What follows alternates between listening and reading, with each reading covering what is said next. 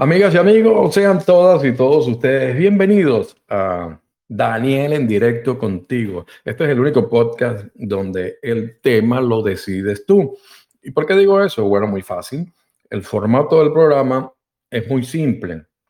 Ustedes me avisan a través de Telegram que quieren intervenir, así levantando la mano con la función de que le dan al botoncito y dicen levantar la mano y listo. Ahí en ese momento yo les abro el micrófono y me hacen su pregunta eh, sobre alguna duda que tengan eh, que quieran que yo les aclare de alguna de las publicaciones que he puesto en las redes sociales o puede ser alguna duda que tengan de alguna de mis conferencias que están al aire en las redes sociales, también como en YouTube. Y eh, también puede ser una duda que tengan de mis libros o simplemente de un tema de actualidad, ¿ok? Que quieran saber mi punto de vista sobre ese tema la idea de todo esto es que muchos de ustedes me escriben eh, durante toda la semana eh, en las diferentes redes sociales o por mi email y me hacen preguntas. Entonces, Daniel, ¿qué opinas de esto? Daniel, ¿qué crees? Daniel, cuando tú dijiste esto, ¿a qué te referías? Daniel, ¿tú quieres decir esto? ¿Será que? Entonces, todas esas preguntas, a veces yo tardo en responder, le respondo a todos, pero a veces yo tardo en responder por, por mis obligaciones, ¿no? De mi trabajo, y, a veces me quedo respondiendo a una red social y se me, se me, retrasa la otra. Entonces, esa es la idea de estos programas, compartir un poco con ustedes, todas las personas que siguen mis publicaciones, pero responderles en vivo.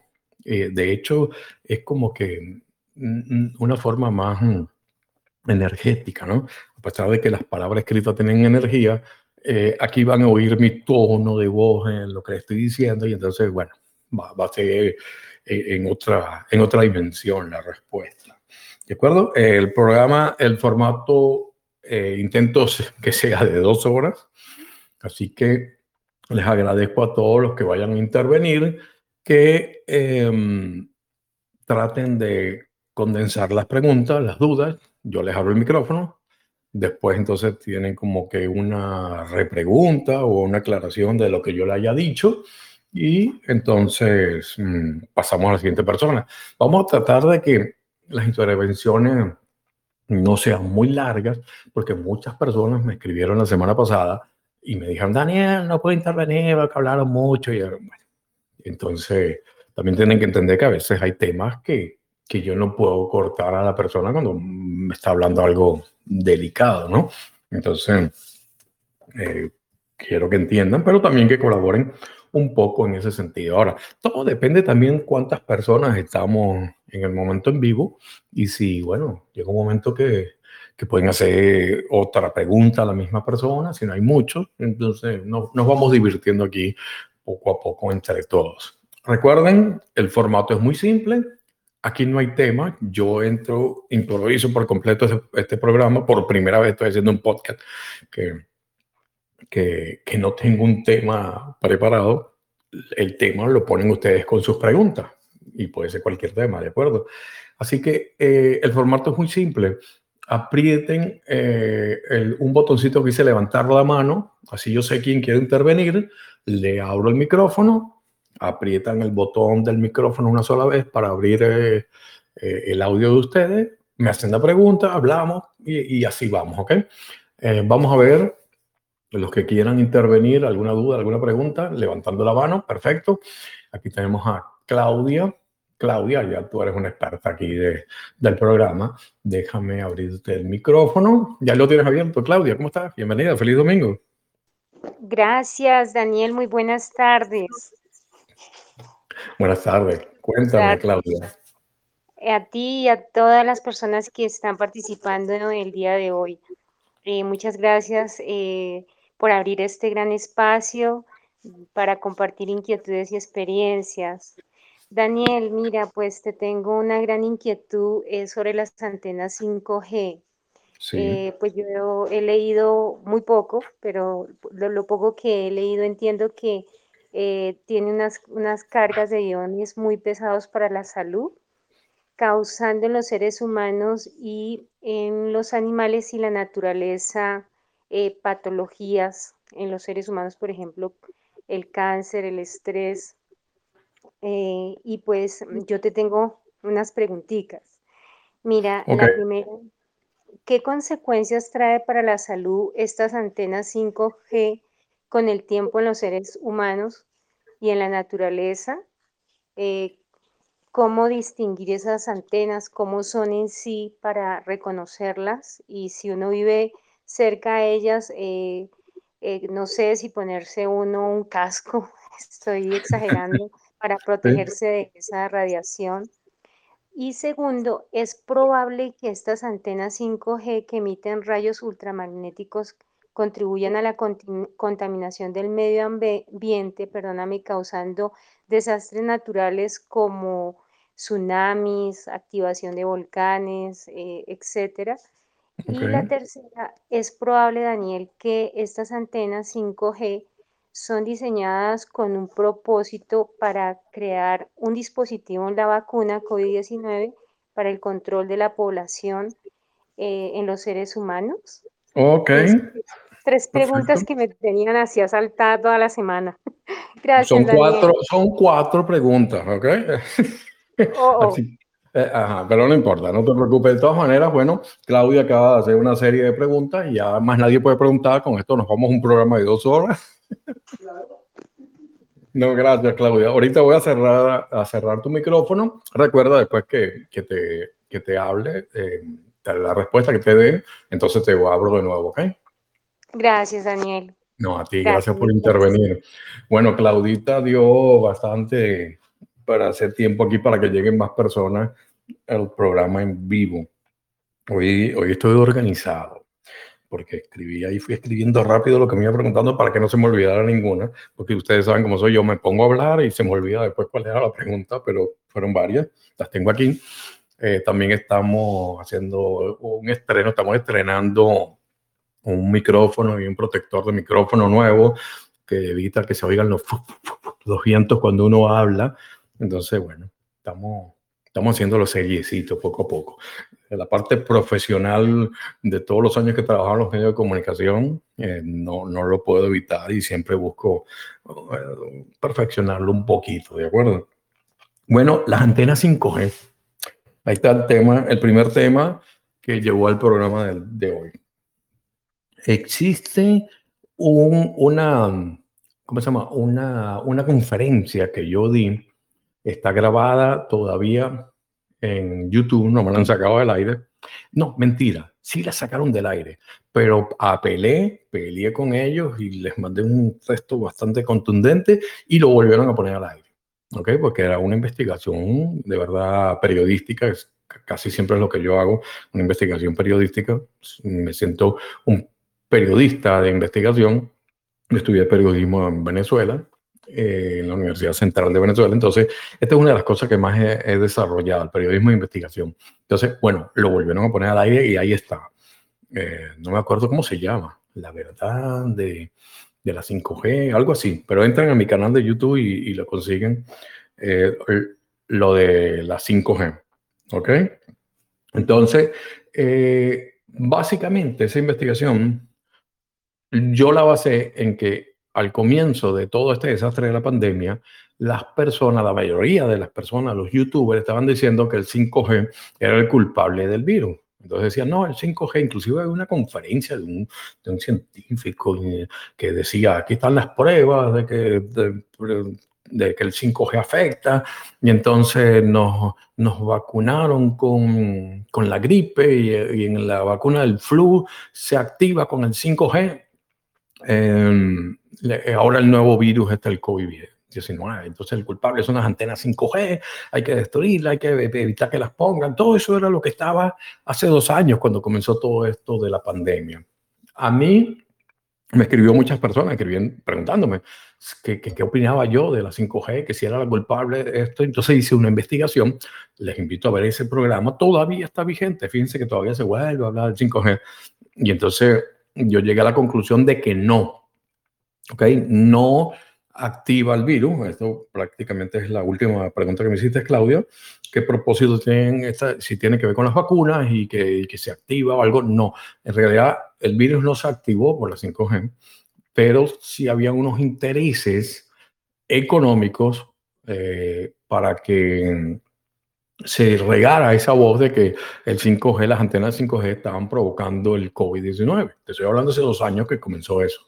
Yo demostré con datos y estadísticas en vivo al momento cómo en los casos de 5G, donde había más casos de 5G, ni siquiera habían antenas, eh, perdón, casos de 5G no, donde había más casos de COVID-19, ni siquiera habían antenas de 5G. Entonces, lo estuve haciendo ahí una, una, un, análisis en vivo, que lo pueden ver ahí todavía en, YouTube, donde decían, mira, aquí está, tienen antenas 5G, miren los casos que tienen, aquí no hay antenas 5G y mire cómo están subiendo los casos. Entonces, no había correlación. Ahora todo el mundo decía, ok, bien, Daniel, pero y entonces no tiene que ver, sí, muy fácil. ¿Cuál es el motivo? Bueno, yo llegué a la conclusión de que todo eso era un, una campaña en contra de las antenas 5G por algunas empresas de Estados Unidos. Bueno, Daniel, eso no tiene sentido. Bueno, muy fácil, mire. En, en aquel momento, el que llevaba, llevaba la delantera de, de, toda la tecnología 5G, que estaban bastante adelantados, todas las investigaciones y todas las antenas que estaban colocando en el mundo, era una compañía china, o Huawei, creo que se llama, creo que ese es el nombre, yo soy muy malo con los nombres, a veces se me olvidan, los confundo y los pronuncio mal, pero, pero era algo así, Huawei, eh, creo que es la compañía. Y entonces Estados Unidos estaba muy atrás en todo lo que es la tecnología 5G para montar las antenas. ¿Qué hicieron?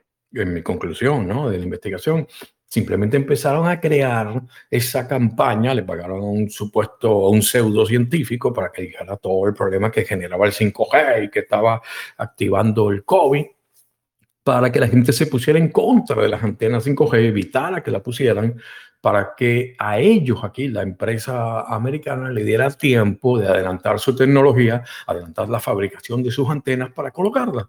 Entonces, claro, eh, la pregunta sería, bueno, eh, pues si están hablando mal del 5G, ¿cómo van a poner antenas después ellos de 5G? La gente le va a decir lo mismo. No, porque entonces te daban la vuelta y empezaron, ahí hay artículos que yo les ponía en la investigación, donde dice, estamos desarrollando una tecnología 5G eh, benigna que no hace daño, que, tal cosa. Entonces por ahí le iban dando la vuelta y ellos le daba tiempo a adelantar toda la tecnología para poder salir a tiempo con las antenas de 5G y que la empresa eh, china no se llevara todo el mercado de, del 5G. ¿okay? Entonces, esa fue mi conclusión eh, de que definitivamente las antenas no tenían que ver nada con el virus. Eso fue hace dos años, estaba al aire todavía la conferencia, los invito a verlo, no dura tanto, o sea, como que no hablé mucho esa vez, iba concreto a lo que estaba diciéndolo. Pero era importante porque es el preámbulo a la otra conferencia que sí dura más, que era el secreto oculto detrás de la pandemia. Hace dos años y todavía están vigentes los dos, las dos conferencias tan vigente. Entonces, como que mira, nada tiene que ver con el 5G, porque todos los youtubers estaban en 5G, 5G, y pues, se ponían, mira, cuando empezó la radio dio esta, cuando empezó la televisión dio esta gripe, este virus, cuando dio nada que ver, señores. Ahora bien, con eso no quiero decir en ningún momento que la radiación no nos haga daño a los seres humanos. ¿Ok? Estamos hablando del 5G y el virus, pero por supuesto que la radiación nos hace daño. ¿Por qué? Por, por una simple lógica. Somos seres electromagnéticos. Entonces, toda e, esa frecuencia nos afecta. Claro que nos afectan. Pero no tenemos que estar peleando con el 5G porque un simple Wi-Fi que lo tengo aquí yo en mi casa en este momento con el que estoy saliendo al aire con ustedes o el mismo teléfono, la frecuencia con la que estés conectada, te hace daño. El mismo microondas de la casa que, que le damos también nos hace daño, que son, son frecuencias electromagnéticas. A veces cuando uno está con mucho tiempo con el, 5, con, con el Wi-Fi, el Wi-Fi, en, español sería, eh, te, te, te, da dolor de cabeza y cosas de esas. Entonces, cuando Claudia me pregunta, ¿habrá algo con qué protegernos? Lo tengo aquí, un casco. me recuerdo un, una foto que hay en internet de alguien con, con, con unos cascos hechos con papel de aluminio y parecen unos de esos chocolaticos que son, no me acuerdo, kismin, besitos, algo así se llama, que, que son enrolladitos en la, parte de arriba como un cono, ¿no? Entonces te pones tu papel de aluminio, pero fuera de broma, eh, Claudia y todos los que están escuchando, sí existen uno, unos especies de eh, cascos, poniéndolo así entre, entre comillas, que son como, como un gorrito, eso cuando uno tiene frío, te lo pones y entonces te protege la cabeza, que es donde más te puede estar afectando la parte electromagnética. Ahora, conclusión, no vamos a poder evitar el 5G. El 5G llegó para quedarse, el 5G es el futuro de todo lo que viene en tecnología y no hacemos nada con pelear contra el 5G. Vamos a tratar de no vivir cerca de las antenas. ¿Cómo identificarlas? Me pregunta. ¿Cómo reconocerlas? Mira, mira, tengo todo anotadito, qué, qué serio estoy hoy. Eh, bueno, es muy fácil, son unas antenas que tienen que estar una de la otra a poca distancia porque se va repitiendo y son como, como unos paneles blancos así largos que tiene eh, eh, en diferentes lados de esa antena. Después, pues escribirme y te, te, pongo una foto, pero las ves en las partes de arriba de los edificios. No están en todas las ciudades porque es una tecnología nueva y entonces, bueno, todavía no, está, no se ha invertido, pero va hacia eh, una cantidad de cosas que pueden ser buenas, aparte de lo que hablamos que era malo, la parte de radiación, pero no solamente el 5G, sino que es todo lo que tenga que ver con, con, con, con las frecuencias electromagnéticas, nos podemos proteger con esto, nos podemos proteger vibrando de otra forma, nos podemos proteger con orgonitas. Em, por ahí hay una persona que, que, que, es una maravilla con las orgonitas, la vi que está en vivo, una gran amiga, Gabriela. Eh, nos podemos, eh, y existe inclusive, si vive cerca de una antena de, de esta, eh, tú puedes hacer una orgonita que dice tumbantena, algo así que se llama, que son más grandes y pones tu orgonita ahí en la base de esa antena si está cerca de tu casa y no te puedes mudar y no puedes hacer nada. Es buscar solución.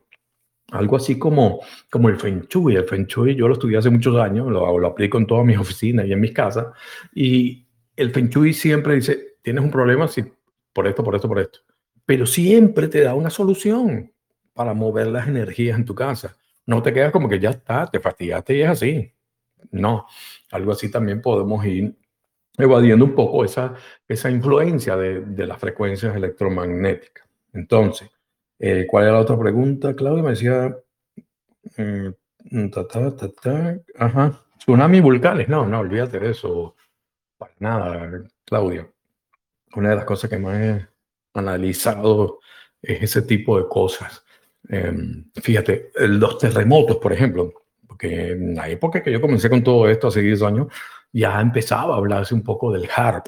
No sé si lo conoce, pero el HARP es una tecnología que afecta a la capa iónica de la Tierra, apunta y, rebota y puedes atacar a cualquier otra zona del planeta y provoca un terremoto, provoca incendio y ese tipo de cosas es más o menos lo que se dice. Pero entonces todos estos nuevos despiertos eh, simplemente se dejan llevar por todo lo que le dicen y terminan como que un terremoto en Haití, ah, eso es el HAR. Eso fue el HAR, lo provocaron ellos. Un terremoto, eso fueron ellos. Un volcán, eso fueron ellos. Ya está, le dieron otra vez. Señores, analicemos, por favor, no, no nos dejemos llevar así tampoco.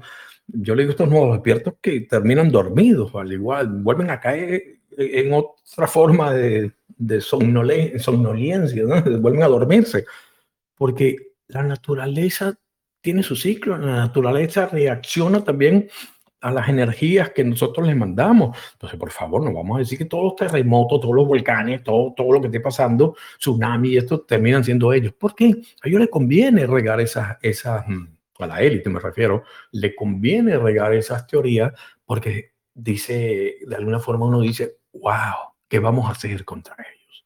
Son tan poderosos que pueden generar terremotos. Se ven. Y ellos conviene que nosotros nos, nos, nos creamos todas esas teorías porque es como que no tienes otra que, que quedarte callado o, o, pasar ya, pero aguantarlo. Y en realidad no, no, no tienen tal poder.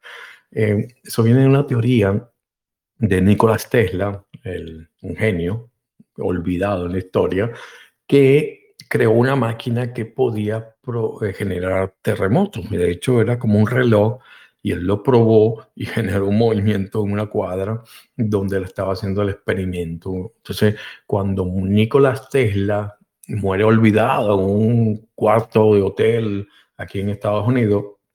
Se, dice que entra la, el FBI y la CIA y agarra todos los documentos y los papeles que él, tenía, todo, todos sus estudios, y se lo llevaron y empezaron a desarrollar muchas tecnologías que, que él ya estaba desarrollando.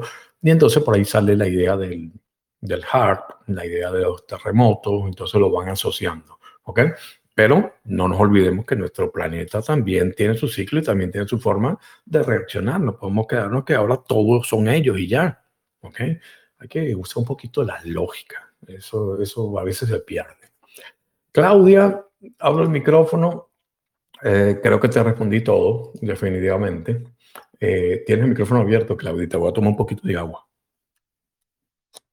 Sí, Daniel, eh, realmente me despejas muchas dudas y me queda pues una que es sobre el chip, este que se piensa que van a colocar en la mano derecha o izquierda, eh, un chip em, que con el tiempo se cree que van a sacar de circulación el dinero y todo se compraría con ese chip. ¿Eso también tiene que ver con la vacuna, Daniel?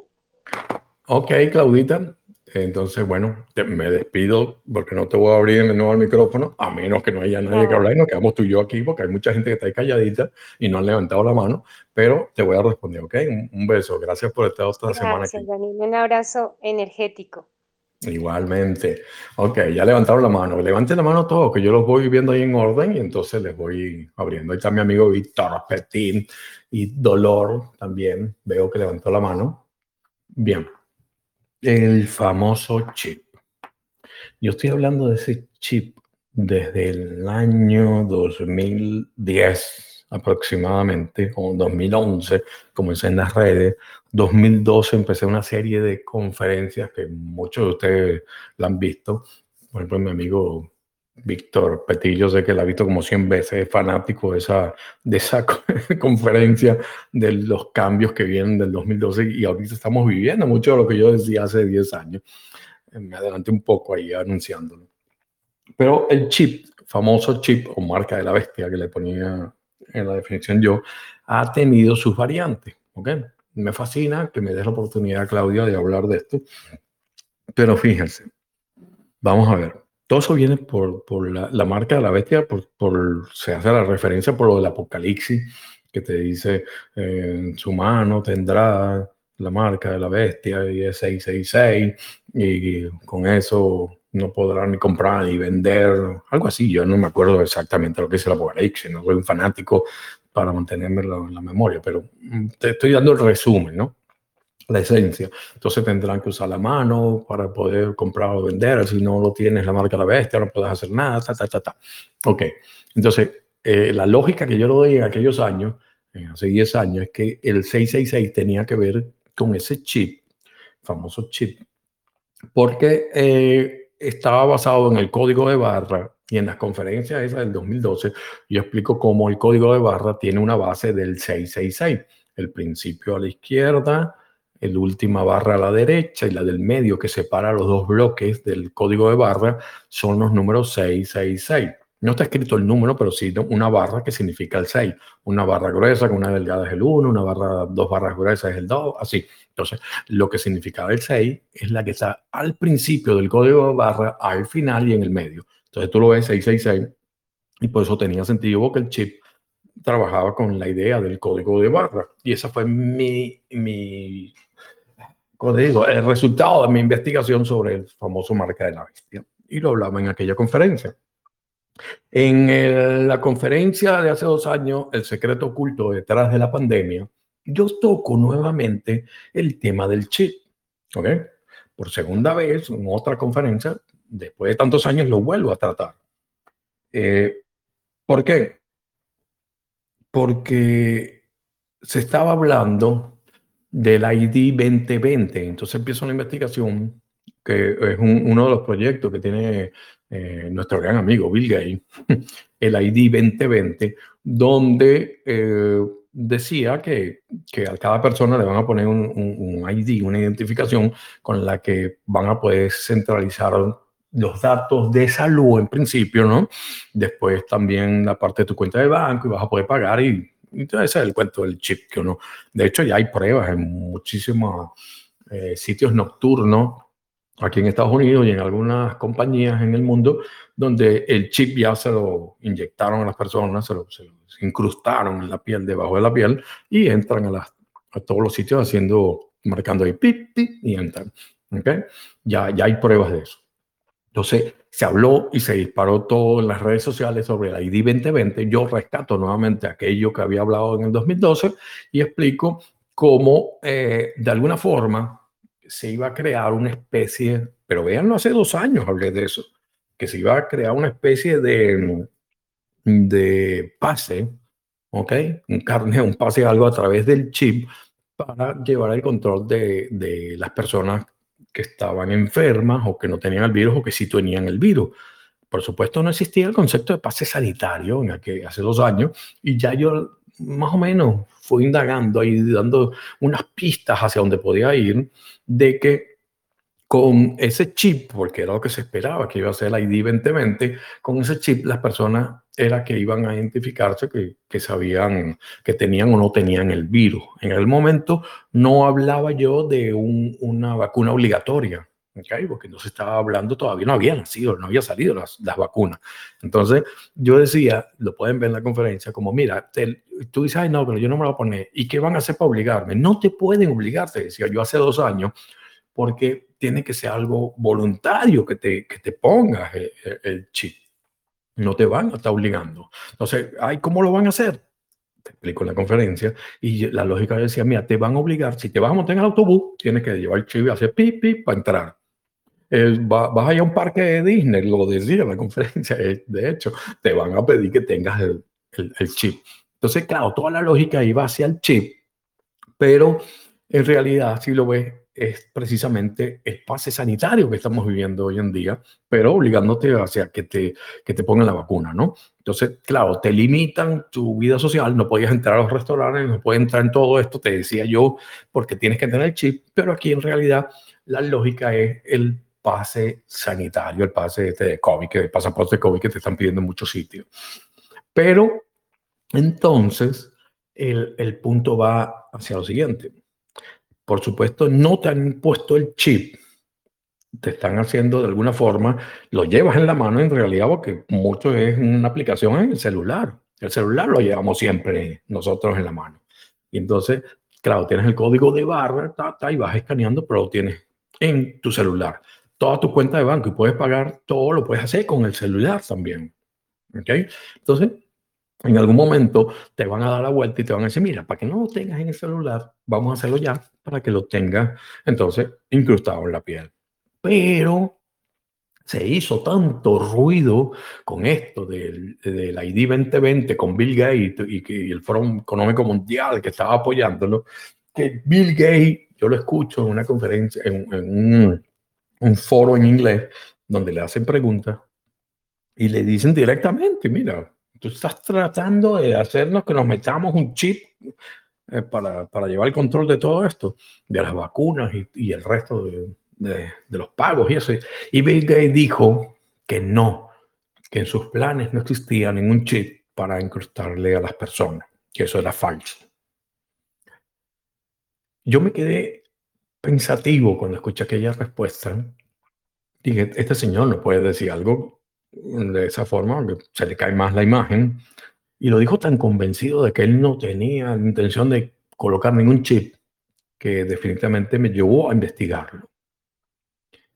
Y resulta que en realidad en sus planes, esto todavía no, no está 100% por todos los, los, sitios, pero es un hecho, se lo garantizo, eh, los planes no es colocarnos un chip, en realidad los planes es un, un, una tecnología que se llama tatuaje de punto cuántico.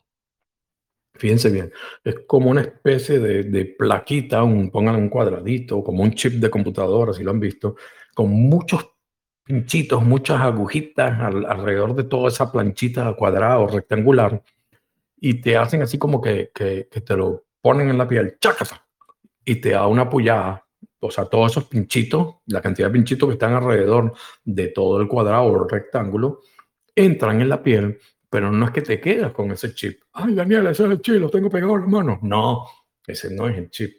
Eso sale y después te lo quitan.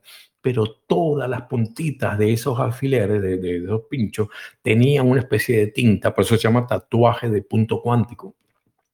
Te queda debajo de la piel, a una distancia de la piel, un código de barra marcado pero no lo ves a simple vista. Pues después se te curan los huequitos, eso me imagino, y te queda abajo. Y eso lo leen las máquinas donde vayan haciendo el escáner del, del, código de barra. Te queda ahí en la mano, te queda abajo. No lo ves, pero te queda abajo. Nos marcan, así como, como los nazis marcaban a los judíos en, la Segunda Guerra Mundial. Bueno, algo así va, va, a terminar uno marcado y ahí está la marca de la bestia. Que tenía razón cuando dijo que no tiene ningunos planes de chip nos vamos hacia la misma base del, del 666 del marca de la bestia con el código de barra y entonces empieza el control de todo eso. Por supuesto, van a decirte que es por tu bien y vas a tener el control de tu salud, de lo que tienes ahí, de qué enfermedades tienes, de cuánto dinero para que pagues y no tengas que llevar el celular, todo ese tipo de cosas que siempre nos dicen que es por nuestro bien.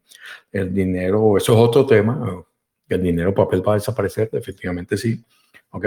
Y es otro tema que lo toco en otras conferencias privadas ahí sobre eh, la economía, el futuro de la economía y las criptomonedas y todo eso. Bien, eh, te respondí, Claudia, wow, mira, 35 eh, minutos con la respuesta de Claudita. Gracias, me dice bastante ahí para hablar. Recuerden, amigos, levantar la mano para sus dudas. Petit, wow, increíble. ¿Qué pasó? Te voy a abrir el micrófono, eh, Víctor, y le tienes que dar a un al botón una sola vez para que quede activado y puedas hablar.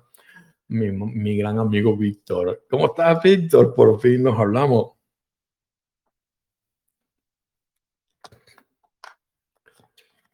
Víctor, dale al botón verde para hablar una sola vez y se te activa el micrófono. Ya te di permiso para hablar. Ahí.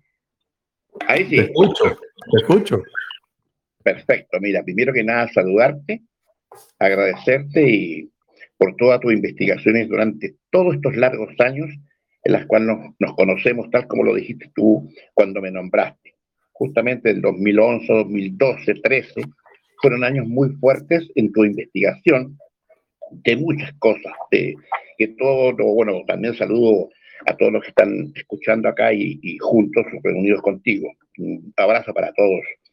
Eh, Daniel, eh, algo, tú has investigado mucho, nos has enseñado mucho, hablo por mí, eh, el despertar de la conciencia fue algo muy grande lo que tú investigaste y lo entregaste a, todos nosotros quienes solicitamos tu amistad por Facebook en, esas, en esos años.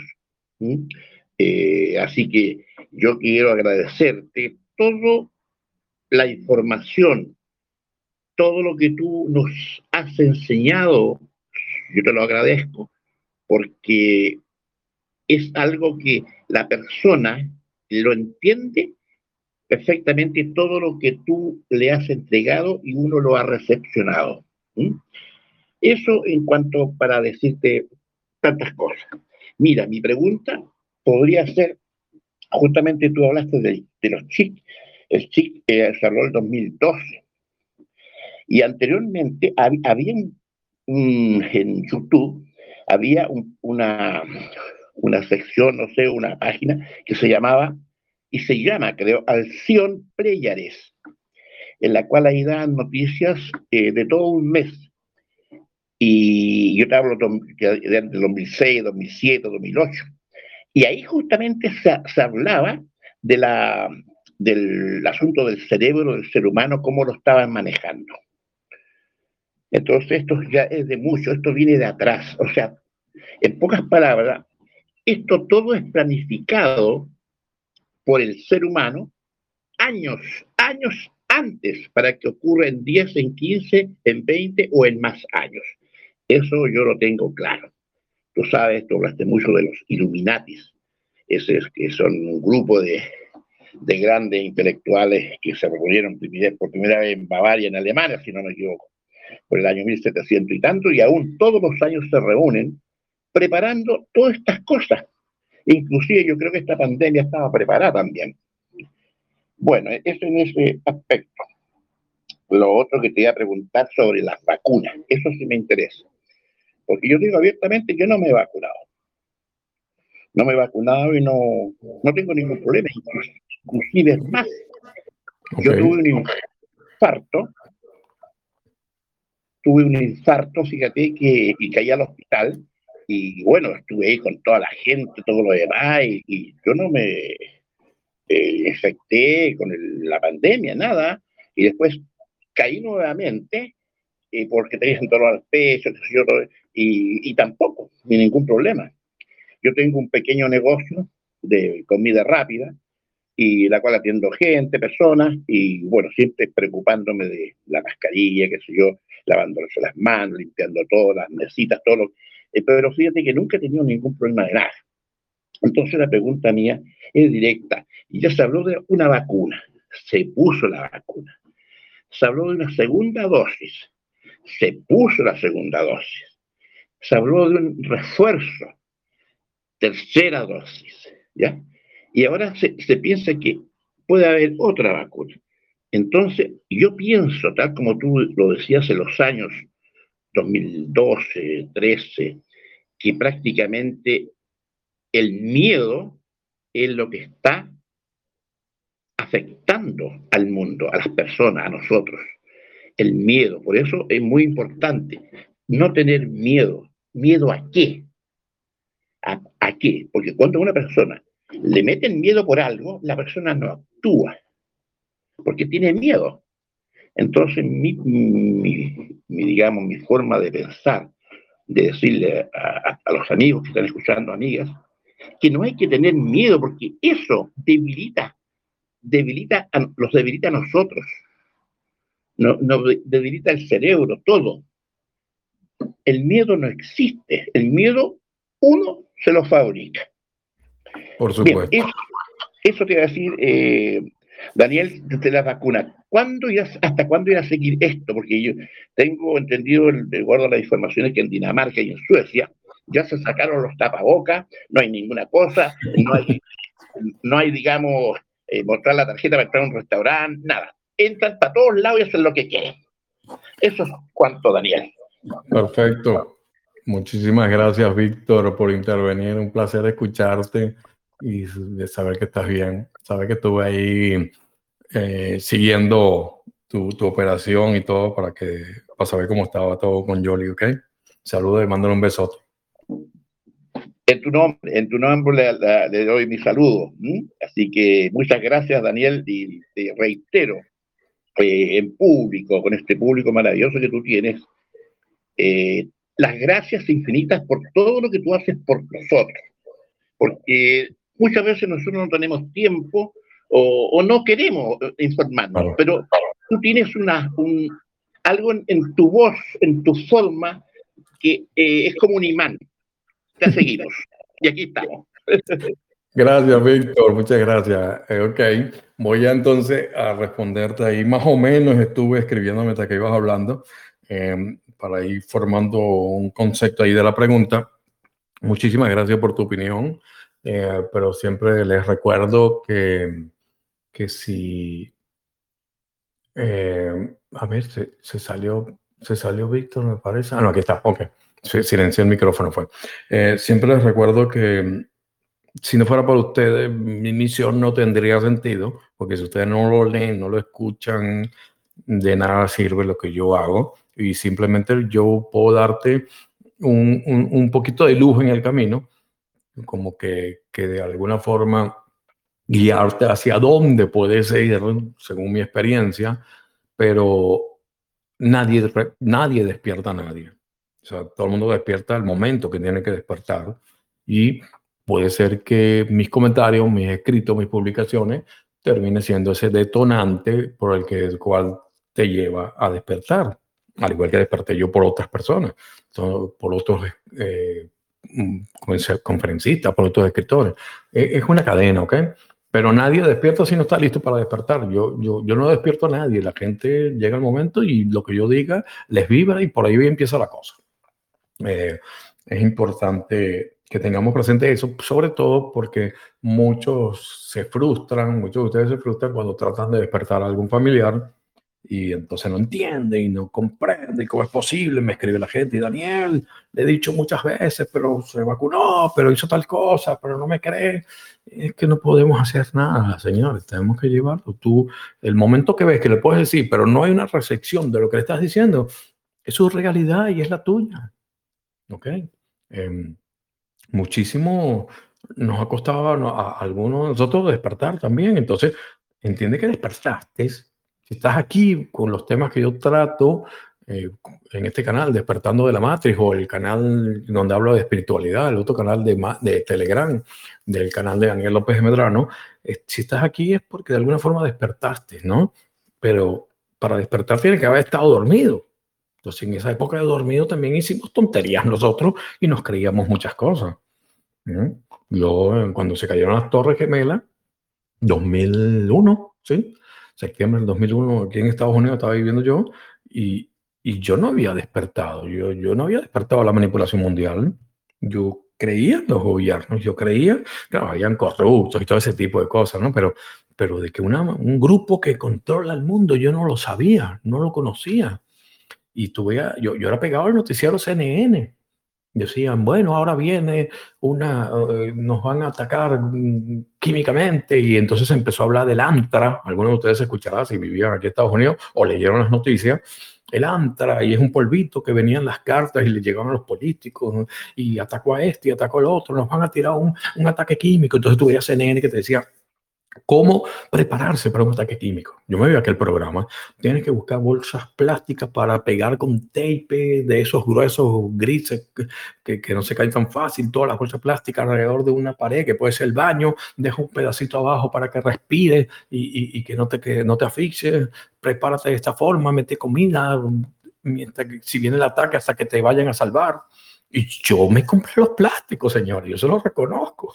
Me compré los plásticos, se cortaron al tamaño del baño, tenía los tapes listos y todo guardado, por si acaso se los venía un ataque químico y vivía con aquel miedo. Pero después que despiertas te das cuenta cómo es la manipulación. Lo que dice Víctor, eh, siempre lo he repetido, que nos llevan hacia la frecuencia del miedo. ¿Por qué nos llevan a la frecuencia del miedo, Daniel? Muy fácil, muchos motivos. Aquí voy. Número uno, controlar a una civilización que tiene miedo es mucho más fácil que controlar a una que no lo tiene. ¿Okay? Con el miedo te controlan, con el miedo hacen lo que ellos quieren y tú lo aceptas. Simple. Ese es uno de los motivos. Así, facilito, resumido rápido. Eh, motivo número dos, el miedo te paraliza, te mete off, apaga por completo el sistema inmunológico. ¿okay? Nuestro cuerpo, o sea, el miedo no es malo en realidad, porque gracias al miedo el ser humano ha evolucionado, ha sobrevivido a lo largo de, de, toda la historia de la civilización. Porque imagínate, allá en la época de las cavernas, tú salías de, de una cuevita y veías un, leopardo, un tigre ahí que se te venía encima, y entonces se te disparaba el miedo y disparaba la adrenalina y te daba patitas, patitas para que tengo y corrías como un loco para que no te cansara el, el bicho ese, ¿no? Entonces, claro, el miedo nos sirve porque nos, nos dio para sobrevivir, pero después ya estamos aquí en, en, en la, en, la ciudad, todo cambió, ya no, no, no tenemos la amenaza de los animales, pero el miedo no lo generan los medios de comunicación, los que nos manipulan, porque ese es el segundo motivo para apagarnos el sistema inmunológico. Cuando estamos en miedo, todo el cuerpo dice, uh, apagó todo. Yo no gasto energía en nada porque toda la energía la tengo que mandar a que estés listo, preparado para pegar una carrera si la tienes que pegar. Entonces toda esa energía va a las piernas, ¿no? O, lo que tengas que hacer.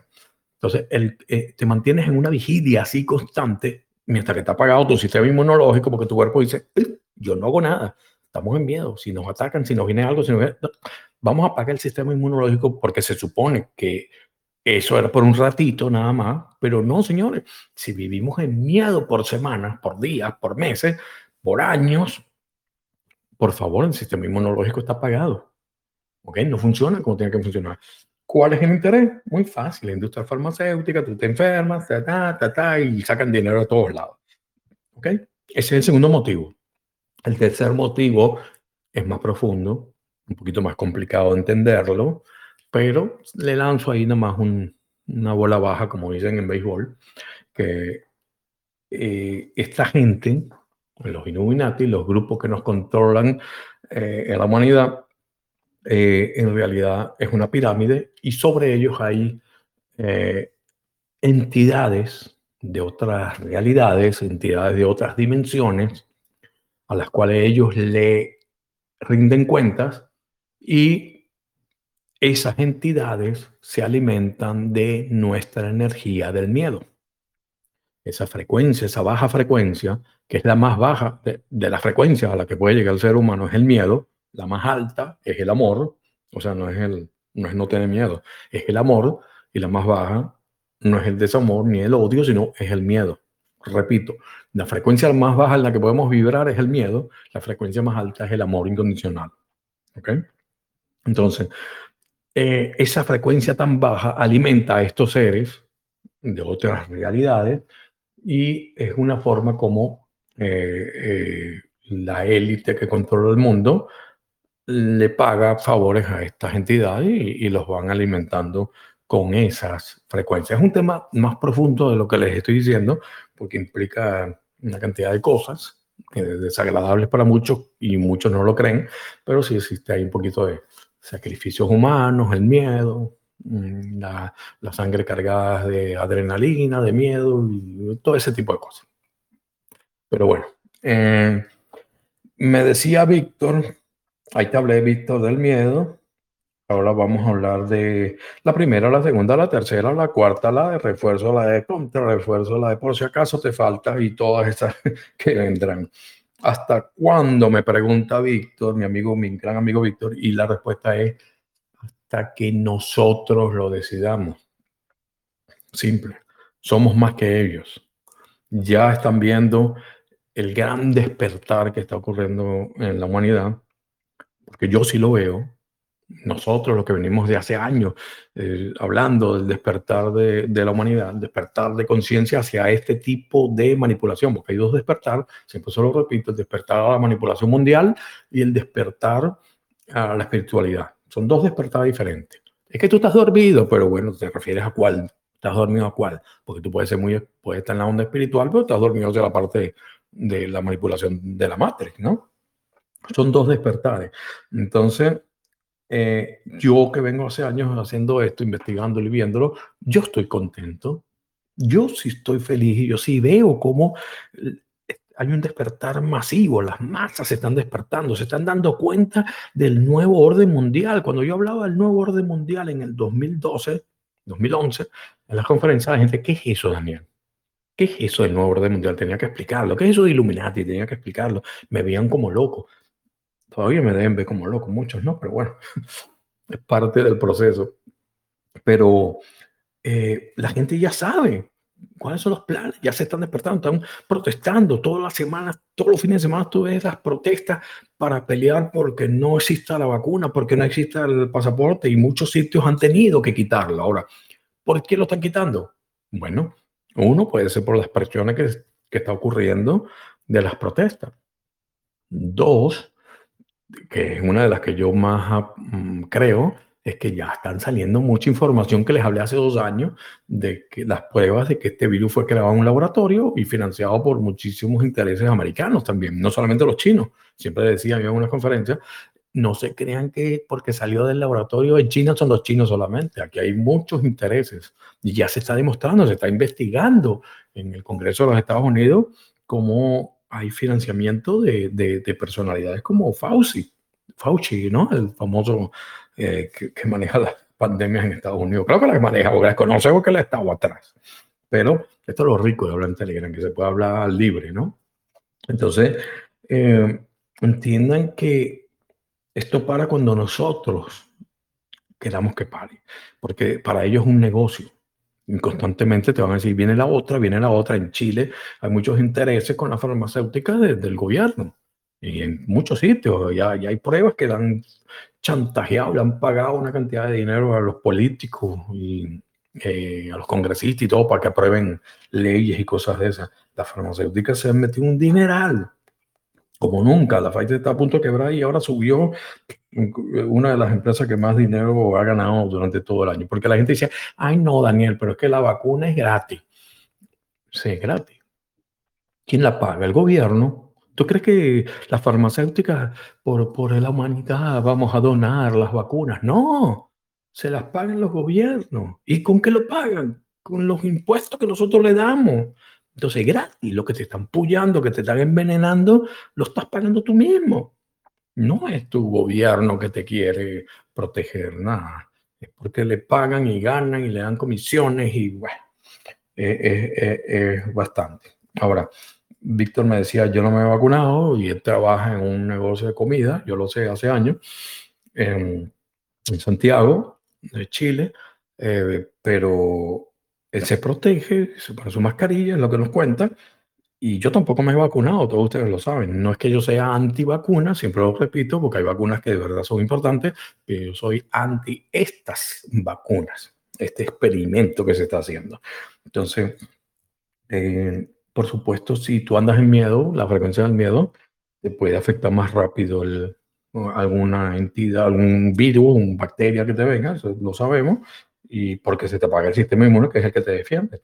Entonces, todos los que, los que no se hayan vacunado, bueno, simplemente lo que yo les recomiendo, lo que yo hago, refuercen su sistema inmunológico, denle la gasolina que necesita. Tú puedes tener un Ferrari y si no le das la gasolina que necesita, pues, eh, olvídate que, que, no va a hacer nada. Y no solamente la gasolina, sino el aceite y controlar el agua, todo ese tipo de cosas es lo mismo. El sistema inmúnico, eh, perdón, el sistema inmune funciona igual. Tenemos que darle lo que necesita, entonces vamos a darle vitamina C, vitamina D, el sol, toma sol, si no quieres tomar suplemento, eh, qué sé yo, el zinc, ese tipo de cosas que, que es importante que nos mantengamos. Yo soporté eh, que me dio por 10 días ahí, que me estaba muriendo en la cama y fue dándole todo lo que necesitaba el sistema inmune para, para sobrellevar la, la situación.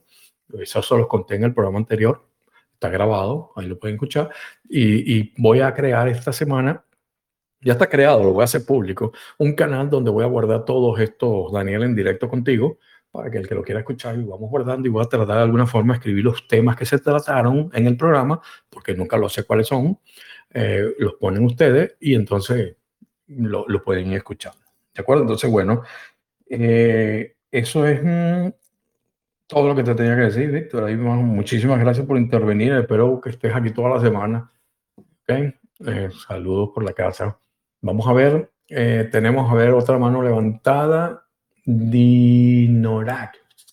Gabriela, creo que levantaste la mano, pero ahora no la veo levantada. Y tú estabas antes de Dinorac. Dinora. Yo soy malo con los nombres, señores.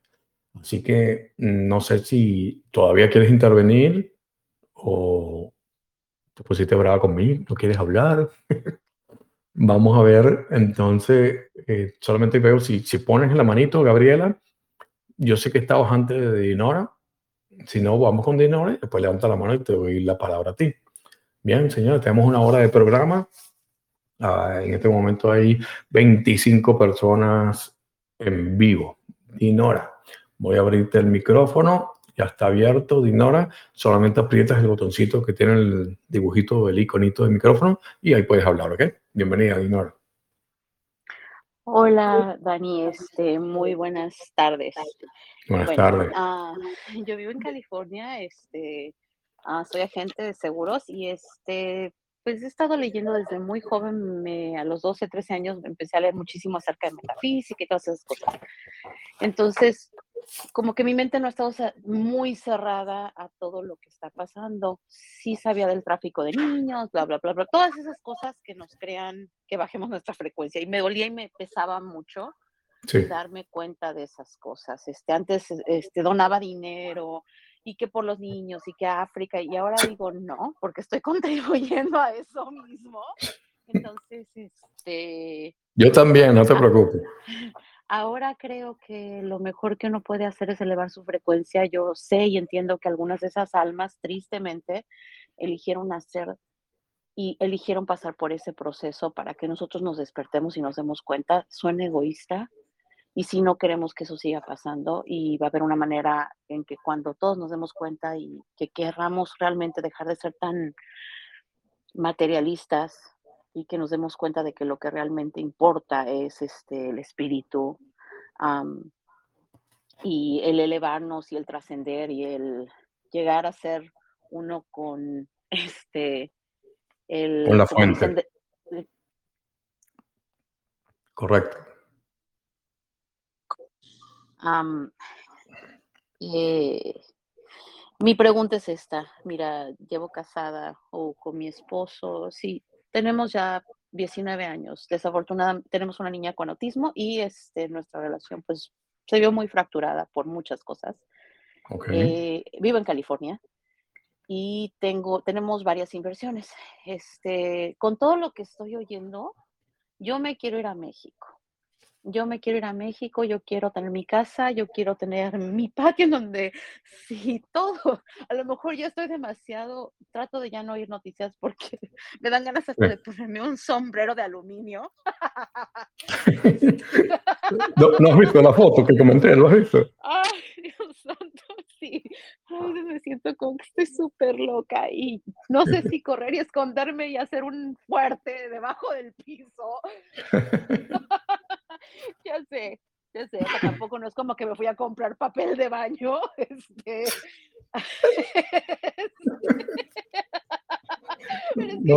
Hay veces que te sientes así de loco porque te dicen conspiranoico, porque te dicen, dices, es que no, es que todo esto realmente triste, o no sé si alegremente esté pasando y nos estemos ya finalmente, siempre ha ocurrido y nos estemos finalmente dando cuenta de esto. Sí, es que, es que la cosa, los últimos, los últimos eventos son tan, tan, tan ilógicos, tan absurdos que dan risa muchas veces. es definitivamente eso lo que está pasando. Ya es, es, tan absurdo que la gente está despertando por lo absurdo que es lo que dicen. O sea, tú, tú que no te vacunas, eres el culpable de que se enferme la persona que se puso la vacuna por la cual tú te tienes que poner para protegerla y él no la protege. Absurdo. No, no, o sea, si tu sistema, si, si te fuiste a poner las 800 mil vacunas y eso no ha detenido que te enfermes, perdón, o sea, creo que hay algo que no, lo siento, pero... Y, y, yo no voy a ser culpable de eso porque no me vacuné, olvídalo. No, yo no voy a ser, ni mi hija, ni yo, ni nadie, que, bueno, mi esposo tampoco no cree en eso, de hecho estamos dispuestos a que yo me vaya a México, que ahorita no está claro, y, ustedes la, tienen, ustedes la tienen un poquito difícil ahí en California, ¿no? Porque la presión está fuerte del gobierno, ¿no? Sí, pero fíjate que mi hija tiene dos mutaciones genéticas, entonces estoy dispuesta a pelear con uñas, garras y dientes este, para, para, saben que si ustedes me garantizan que mi hija no le va a pasar absolutamente, pero por escrito lo quiero firmadito, si no me lo firman, nadie me pone absolutamente nada. Firmado, ¿quién es responsable? ¿Quién está dispuesto a sacar el cuello por esto? Tú dices que, uff, que la vacuna, ok, y hay una maestra que es enfermera y que dice, ay, yo soy enfermera, yo estoy dispuesta a ir a vacunar media gente ahí al, al salón, para los que faltan y que se hacen mensos. Y yo dije, ah, bueno, pues sabes que con muchísimo gusto, pero tú me vas a afirmar que si algo me pasa a mí, a mi hija o a alguien, todo, todo, órale. Eh, Sin embargo, bueno, yo, yo te diría, Dinora, más que un documento que te firme, porque a lo mejor hay un loco que se le ocurra firmártelo, ¿no? Lo dudamos, pero a lo mejor hay alguno que se atreve a firmártelo. No, tu corazón es el que manda, ¿ok? déjate llevar siempre por tu corazón porque sabes la verdad, ¿ok? Mira, aunque me lo firmaran, o sea, eso es, la mayor parte de la gente no está dispuesta a representar o a, este, o a firmar algo de lo cual... No, no, no, no lo van a hacer, pero si hay un loco que lo haga, ¿no? Porque hay de todo, hay de todo. Entonces, básicamente tu pregunta va hacia ese viaje de México, lo que me estás comentando, y tienes problemas ahí con, con tu esposo. No, él está de acuerdo con que me vaya a México, o sea, estamos de hecho en proceso de divorcio, pero estoy, mi pregunta va a esto. Queremos sacar fondos de retiro. Okay. ¿Cuándo es el momento? Yo voy a sacar todo, me vale un reverendo, perdón, que me multen. A lo mejor no es la mejor decisión, estoy buscando maneras en las que me multen un poquito menos por sacar el fondo de retiro antes de tiempo, Ese es el 4, 4... El 401K. 401K, ok. Lo, lo quiero sacar y voy a buscar maneras de... Entonces te quería preguntar a ti, yo sé que es una pregunta muy profunda, pero si tú haces un podcast, un entrenamiento o algo acerca de eso, si me puedes consultar, si sabes algo, si conoces a alguien. Sí. Eh, mi pregunta ahorita, para que sea simple, para no confundirme mucho, este, va, ¿cómo es el clima económico o qué es lo que tú ves en el clima económico a futuro? Tenemos que realmente estar con un sombrero de aluminio y espantados por todo lo que está pasando porque nos van a querer robar todo. Sí. Ok, vamos a hablar aquí. Ya, yo escribí todo lo que me ibas diciendo, porque hoy estoy seriecito, estoy haciendo mi tarea y estoy escribiendo cosas puntuales como para ir tocando, no interrumpirte y entonces tú sabes, después cuando ya me toca la parte mía, te voy dando opiniones sobre muchas de las cosas que fuiste hablando, ¿ok? Muchísimas gracias, Dinora. Voy a cerrarte el micrófono por un momento para hablar, ¿ok? nada más te quería dar las gracias por todo, todo, todo de corazón que se te Qué bueno. Duplique, triplique, mil, mil veces todo lo que haces por nosotros. Gracias.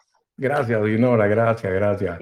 gracias, eh, y siempre lo repito, y, no lo hago por, por hacerlo, por decirlo, pero definitivamente entiendan que si no es por ustedes, yo no podría hacer nada. La que, lo que yo siento que es mi misión de vida, yo soy un comunicador audiovisual desde niño, Okay, comencé haciendo historietas, caricaturas, y eso es una forma de, de, transmitir lo que sentía. De pequeñito, a los cuatro o cinco años ya yo estaba dibujando. Eh, algo que rescaté después, muchos de ustedes lo saben, con, con la historieta Centún, que hice el libro de, de todos los cuentos donde eh, es una, una historieta con, con, una enseñanza espiritual. Entonces mezclé esas dos cosas. Algo que tenía guardado de niño, empecé a rescatarlo, empecé a dibujar y entonces nuevamente hice la historieta, pero entonces comencé desde niño y, y, a lo largo de toda mi carrera profesional en Venezuela, en los medios de comunicación, siempre fui un comunicador, un comunicador audiovisual.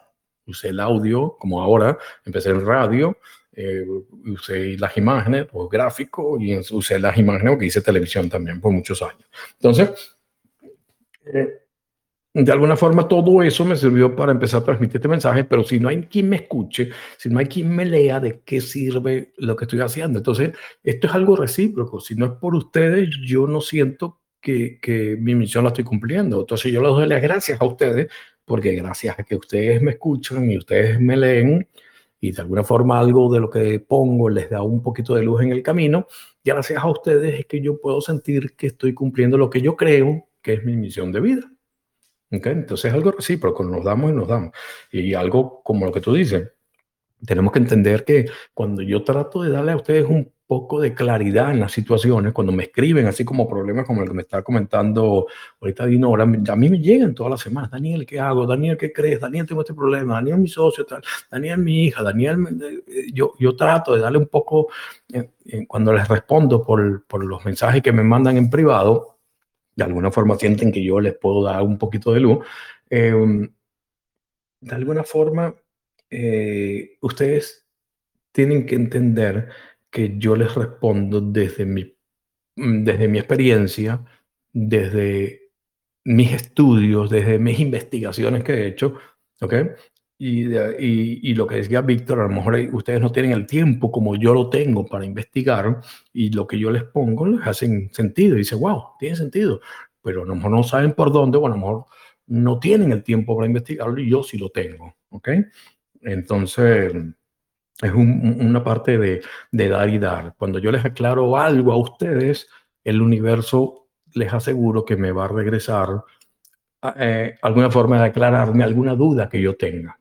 ¿Okay? Cuando se me presenta a mí una encrucijada, el universo me va a dar a mí la respuesta de cualquier forma, una persona que me diga, algo que yo leo, cualquier cosa, porque es la forma como se regresa lo que yo estoy haciendo. Pero la clave está en no hacerlo porque se te regrese. Ah, no, yo voy a ayudar a esta persona porque yo sé que después el universo me va a ayudar a mí, me va a regresar con muchas eh, creces lo que yo le di. No, así no funciona esto. Tienes que darlo de corazón. Si no lo das de corazón, entonces no se te regresa. ¿Y cómo sabes que lo estás dando de corazón? Porque cuando haces, cuando ayudas, lo haces de verdad porque quieres ayudar mm, y no lo estás haciendo porque esperas algo a cambio. ¿Ok? Pero a veces uno ayuda y se regresa y, no, y, es cuando te das cuenta. A mí me pasa.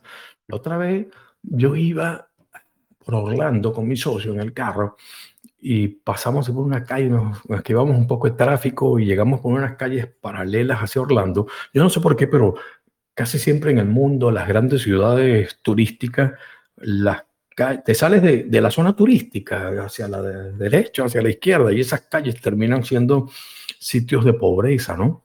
Y empiezas a ver mucha gente con necesidades. Casi siempre se repite esa fórmula. Entonces, Orlando no se escapa, Miami no se escapa. Yo viví 12 años en Miami y tú te sales ahí de las partes principales turísticas de los centros, del centro de la ciudad y consigues eso, ¿no? Entonces nos salimos por un lado para esquivar un tráfico y entramos en esas zonas más o menos que yo les estoy hablando y veo un señor que lleva, había mucho sol, ¿ok?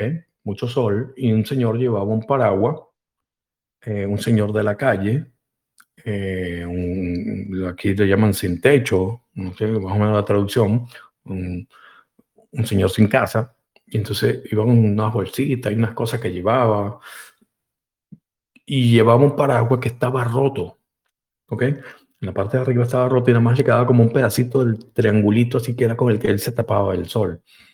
Yo eh, lo veo, inmediatamente me, me empatizo con él y me conecto con él simplemente viéndolo desde el carro porque yo soy una persona que también se, se protege muchas veces del sol y cuando está muy fuerte mm, me coloco eh, un, uso un paraguas, ¿ok?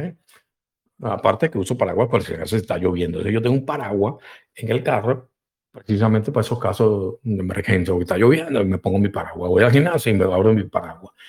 Me acababa de comprar un paraguas bellísimo eh, en Amazon eh, era súper compacto, se cerraba súper pequeño, tenía su estuchito y todo, y tú le apretabas un botón, pero no eso que se abrían así, no, no, todo era un proceso y se abría pa, en una parte, pa, en otra parte y después plum, se abría y de verdad que te cubría y se estiraba de una forma increíble y con una calidad de los alambres excelente para que no se te doblara. ¿no? Esos paraguas que tú haces pack y le aprietas el botón y se te sale disparado y se te va con el viento y quedas como un tonto con la más que con el palito, ¿no? Más, uno, más de uno no ha pasado eso. Ay, se fue y te quedaste mojándote y, y más la pena de que te vieron el ridículo que hiciste. No, esto es un paraguas de calidad.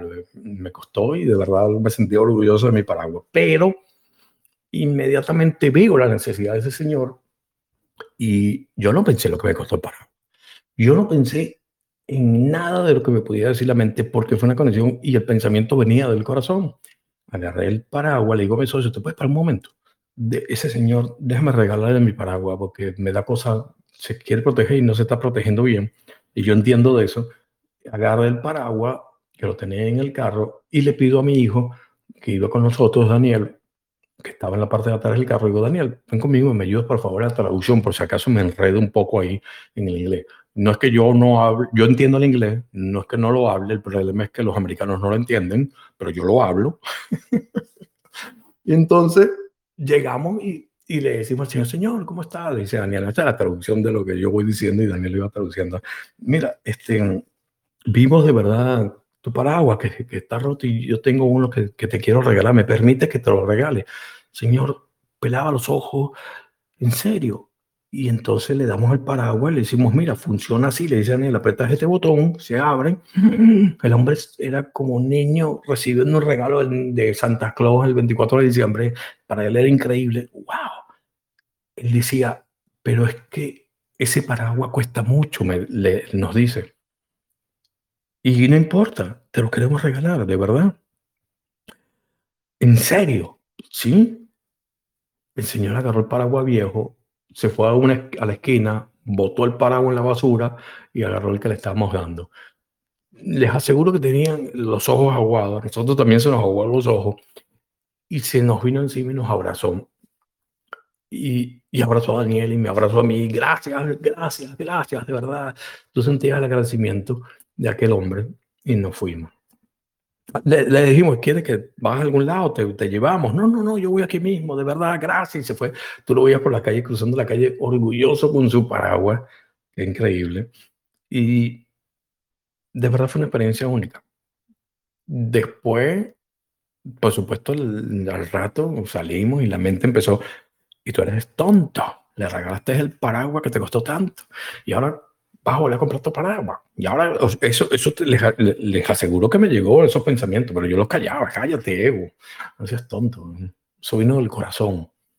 A las semanas eh, se me dio un negocio buenísimo donde gané bastante dinero y inmediatamente, al, poco tiempo, lo asocié a lo que había pasado. ¿A dónde viene el cuento? Que cuando lo hacemos de corazón, de verdad no, no, no lo hacemos pensando en lo que se nos va a regresar. Lo haces y ya. El corazón no tiene justificación, no tiene eh, nada que te diga por qué hacerlo. La mente sí. Entonces, cuando lo haces de corazón y después se te regresa, es cuando te das cuenta que lo que hiciste se te está regresando. Y dices, wow, esto tiene que ser lo que es. Y el universo me lo regresó. Así es como funciona. Así es que cuando lo haces, al tiempo te das cuenta que se te está regresando, pero no lo hiciste para que se te regresara. Creo que, que, que, el concepto queda claro ahí en eso, ¿no? Es importante. Después me llegó un cupón por, por, internet para comprar un paraguas al estilo del que tenía y, me salía como 50% de descuento. O sea, para que ustedes vean cómo funciona la cosa. Y me lo compré el otro, ¿no?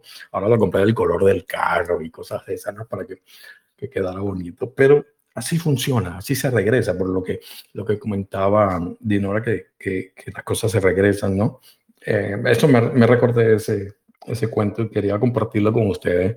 Eh, Bien, Dinora, aquí tengo anotado lo que tú ibas comentando. Em, tú decías, claro, la, meta, tú, tú, tú, comentabas, la meta es elevar nuestra frecuencia em, y, un poco entender la gente que está sufriendo, entender que vinieron a sufrir para despertarnos a nosotros, y eso fue una elección de ellos, em, porque aquí lo importante es el espíritu, despertar y conectarnos hacia una fuente, ¿no? La fuente creadora. Y esa es la misión de nosotros y no tenemos que desviarnos con, con esas cosas. No es que suene egoísta, dices tú, pero eh, esa es la verdad y ya. ¿Okay? Fíjate que, que me quedó bien, ya anoté algunas cositas, pero me quedó el comentario tuyo.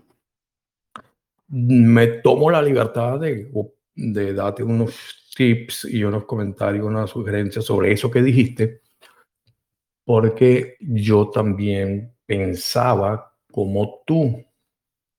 Fíjate bien, pensaba. En una primera etapa del despertar hacia la parte espiritual, yo también pensaba como tú. Por supuesto, hay cosas mm, de verdad, ¿no? O sea, hay mucha gente cuando tú reencarnas, eliges lo que vas a vivir, y las experiencias que quieres experimentar, y eso es verdad. Y eso que tú estás haciendo, que dijiste, puede servir para despertar a otra persona. Sí, por supuesto que sí. Pero hay un detallito que yo lo reflexioné por mucho tiempo mm, bajo meditación y me di cuenta que en realidad eh, mm, esa parte que nos enseñaron metafísica de que no te enfoques en eso, voltea para un lado y entonces tú crees que eso no existe porque lo dejas de ver, lo que te dicen esos gurús de nueva era, no es cierto.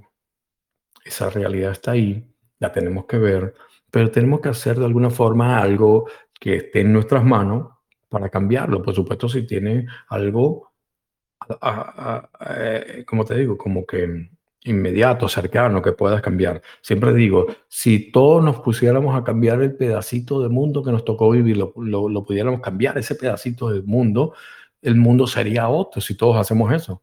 El mundo cambiaría por completo porque cada uno puso su granito de, de arena.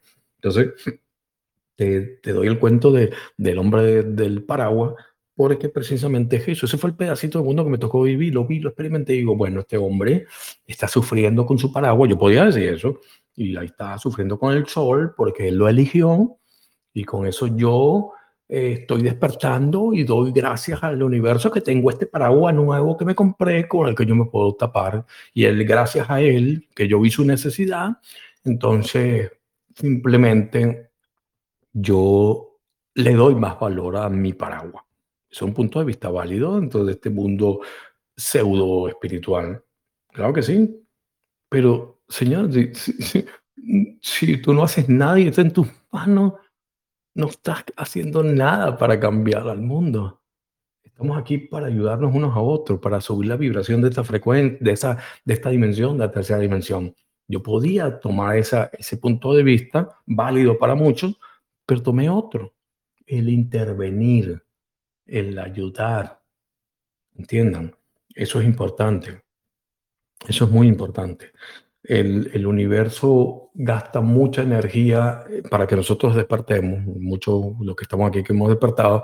Entonces, la forma como podemos regresar al universo es todas las piezas. Ustedes se imaginan la cantidad de cosas que han tenido que, mover, las circunstancias, las situaciones y todo para que nosotros despertemos. Es un gasto de energía del universo hacia nosotros. Entonces, se lo tenemos que regresar de alguna forma, esa energía, ayudando a otros también. Es parte de eso, es una cadena y, y, tenemos que asumirla. ¿okay? Eso es en referencia a lo que me hablabas de que solamente venimos aquí a la parte espiritual. Yo me lo creía, Dinora. Y no te estoy regañando, ¿ok? sabes que estamos hablando entre amigos. Esta es la idea de estos programas. Eh, yo he vivido muchas cosas que ustedes están viviendo o que van a vivir o que vivieron. Porque yo tengo muchísimo tiempo y ese tiempo lo dedico a las investigaciones y a los estudios de todo esto, de los tipos de despertar. Y por eso lo transmito. Pero yo me creía eso. Yo en el 2012, muchos de ustedes que me siguen saben, mm, compré una, un terreno a las afueras de la ciudad donde vivía, 10 acres, y estaba armando una granja ecológica, una granja eh, de que se mantenía por energía solar. Gasté mucho dinero para montar todo aquello porque yo quería recibir la energía del 2012, el 21 de diciembre, ahí en ese sitio. Y, si pasaba algo, que siempre dije en las conferencias, puede ser que pase algo, pero no es que se acabe el mundo, nunca apoyé eso. Simplemente si se iba la electricidad y empezaba un caos en las ciudades, yo iba a estar en ese sitio y, y, en el alrededor de la, de la naturaleza, meditando, me sentía muy bien, todo y, y, era alejándome, no leía noticias y me alejaba de todo y muy espiritual yo, pero después de eso yo desperté. En el 2013, a principios de 2013, lo pueden ver en el historial de Facebook. tengo un accidente montando bicicleta, me vengo por un barranco para abajo y me fracturo el codo de la mano izquierda terminé en el hospital y me operaron y me pusieron unos tornillos y un metal. Yo parezco Robocop. Y si no le echo aceite, suena wiki, wiki. no, mentira. Pero todo aquello me hizo reevaluar la vida. El, el, el, trabajo que yo pasaba en el terreno, porque no tenía toda la facilidad de la ciudad, me dio el poder para valorar lo que tenía en la ciudad. Ya yo valoraba una silla, yo valoraba una cama calientita, yo valoraba la almohada que antes no le hacía caso. El agua caliente cuando abría el, grifo de la casa, ya yo lo valoraba, que antes no lo daba por hecho. Entonces, el terreno me sirvió para eso, pero también me di cuenta que mm, las personas que despertamos a la parte espiritual y nos vamos hacia ese mundo y tratábamos de olvidarnos de lo que pasa alrededor, no le estamos regresando al universo lo que hizo por nosotros. Por lo tanto, a partir de la pandemia hace dos años, yo me bajo de esa nube espiritual y digo, hey, un momento, vamos a estar claros. Si tanto que repites, Daniel, y dice, el mundo lo podemos cambiar entre todos. Yo estoy claro que yo solo no puedo cambiar el mundo. Entonces yo tengo que transmitir a las otras personas eh, la forma como pueden hacer que vayan cambiando parte de su mundo y así todos cambiamos el mundo. Yo no puedo cambiar el mundo solo. Eso es absurdo, ni nadie lo puede cambiar. Pero entre todos sí podemos cambiar al mundo. Entonces, yo dije, bájate esa nube espiritual, Daniel, y vente hacia la frecuencia de 3D. Ya este tipo de noticias, manteniendo, tú sabes, con cuidadito y con pinzas, no te afecta a nivel energético, porque se supone que ya tú estás en otra energía que no es la de la dualidad. Y entonces tú puedes empezar a hablar de estos temas y hablar con las personas y entenderlas. Y así comenzó todo este proceso que yo empecé a, contactar con ustedes y empecé a hablar de los temas de actualidad, como esto de las vacunas, la epidemia, la, la supuesta pandemia, pero bajo otro enfoque. Pero si yo no bajo a la 3D, y no porque yo soy superior y Daniel allá arriba, nada de eso, no se coman ese cuento, bajo en frecuencia. Son frecuencias que suben, frecuencias que bajan, tan simple como ese. ¿okay? Cuando digo bajo en frecuencia de vibración, para hablar de estos temas densos, es precisamente para ayudar a que la gente, más gente suba, se venga, porque yo estoy diciendo, wow, un gran despertar espiritual, pero la gente se queda enterrada en, en la 3D estos asesinos, estos desgraciados, lo que hacen con los niños, lo de las vacunas, ¿cómo es posible? Estás en una frecuencia baja. ¿Qué haces ahí? Nada. Estás ayudando a alimentar a esa frecuencia. Tienes que elevar tu frecuencia de vibración para salirte de eso. Entonces, ese despertar masivo, yo tengo que tirar las redes para tratar de traer más gente hacia la otra frecuencia donde se pueden generar los verdaderos cambios. ¿Okay? Esa es la estrategia. Entonces, cuidadito, tengan mucho cuidado, reflexionen sobre lo que les estoy diciendo, porque mantenernos en la frecuencia espiritual y yo soy espiritual y esto es, peligroso. Eh, por supuesto, pueden vivirlo, pueden experimentarlo, puede ser en esta vida, lo cambian en la próxima, lo que ustedes quieren, esto es eterno, el proceso. Entonces, lo hacen en esto, lo hacen en otro planeta, no hay problema. Simplemente es posible que lo que les estoy diciendo en este momento, le disparó una lucecita a alguien y, empieza un cambio en esa persona. Siempre que escribo, no sé a quién le escribo, pero llega y a veces después me escribe gente, Daniel, tu libro me cambió la vida. Yo, wow, tú sabes lo que es que con una sola persona que te diga eso que cambió la vida, ya, ya todos los meses que estuviste escribiendo el libro valió la pena, una sola persona. Y son muchos que sienten eso. Y, y simplemente me sirve no para subir mi ego, simplemente me sirve para saber que, que, estoy cumpliendo la misión, que voy por el camino. ¿ok? Me pregunta Dinora, fíjate Dinora, como yo hablo de todo y empiezo a hablar y, se me va. Me preguntaba Dinora, ok, tiene 19 años de casado, vive en California, el, el niño autista, que es una bendición, son unos niños de puro amor, una frecuencia increíble, que vinieron a enseñarnos muchísimas cosas aquí en el planeta, nosotros. Un besote para tu hijo. Y eh, te quieres ir a México. Y entre este proceso que se quiere ir a México, Dinora, nos dice que quiere sacar todos sus fondos de inversión de retiro, 411K, que, que se llama aquí en Estados Unidos, y se lo se quiere llevar para hacer no sabe qué, pero me pregunta, Daniel, ¿qué crees tú del clima económico y hacia dónde ves, cómo ves el futuro? Eso es básicamente la pregunta y su necesidad. Ok. Eh, si tú sientes que te tienes que ir a México y tu corazón te dice que te tienes que ir a México, eh, tú tienes que dejarte guiar por tu corazón. Si ese es el camino correcto, y no, lo que tienes que hacer, te aseguro que tú tienes que simplemente fluir, no nadar contra corriente, tú fluyes. Tú dejas que todo vaya dándose.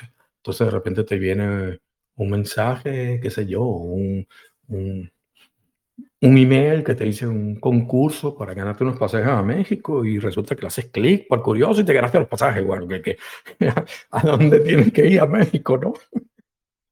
Ese ejemplo fue muy, muy simple, ¿no? Pero más o menos así tienes que ir viendo las, las señales, las pistas, esas sincronicidades que se disfrutan cuando simplemente estás fluyendo y no estás nadando contra corriente, porque cuando nadamos, cuando nadamos contra corriente sufrimos, ¿ok? Entonces, tú pídele al universo que te vaya guiando, si ese es el camino hacia México y es lo mejor para ti, para tu familia, ok, ya tú lo vas a ir viendo, si te abres a la posibilidad de que ese sea, pero no como que eh, yo sé que el universo me va a decir que sí, porque yo lo siento en mi corazón que tengo que irme a México.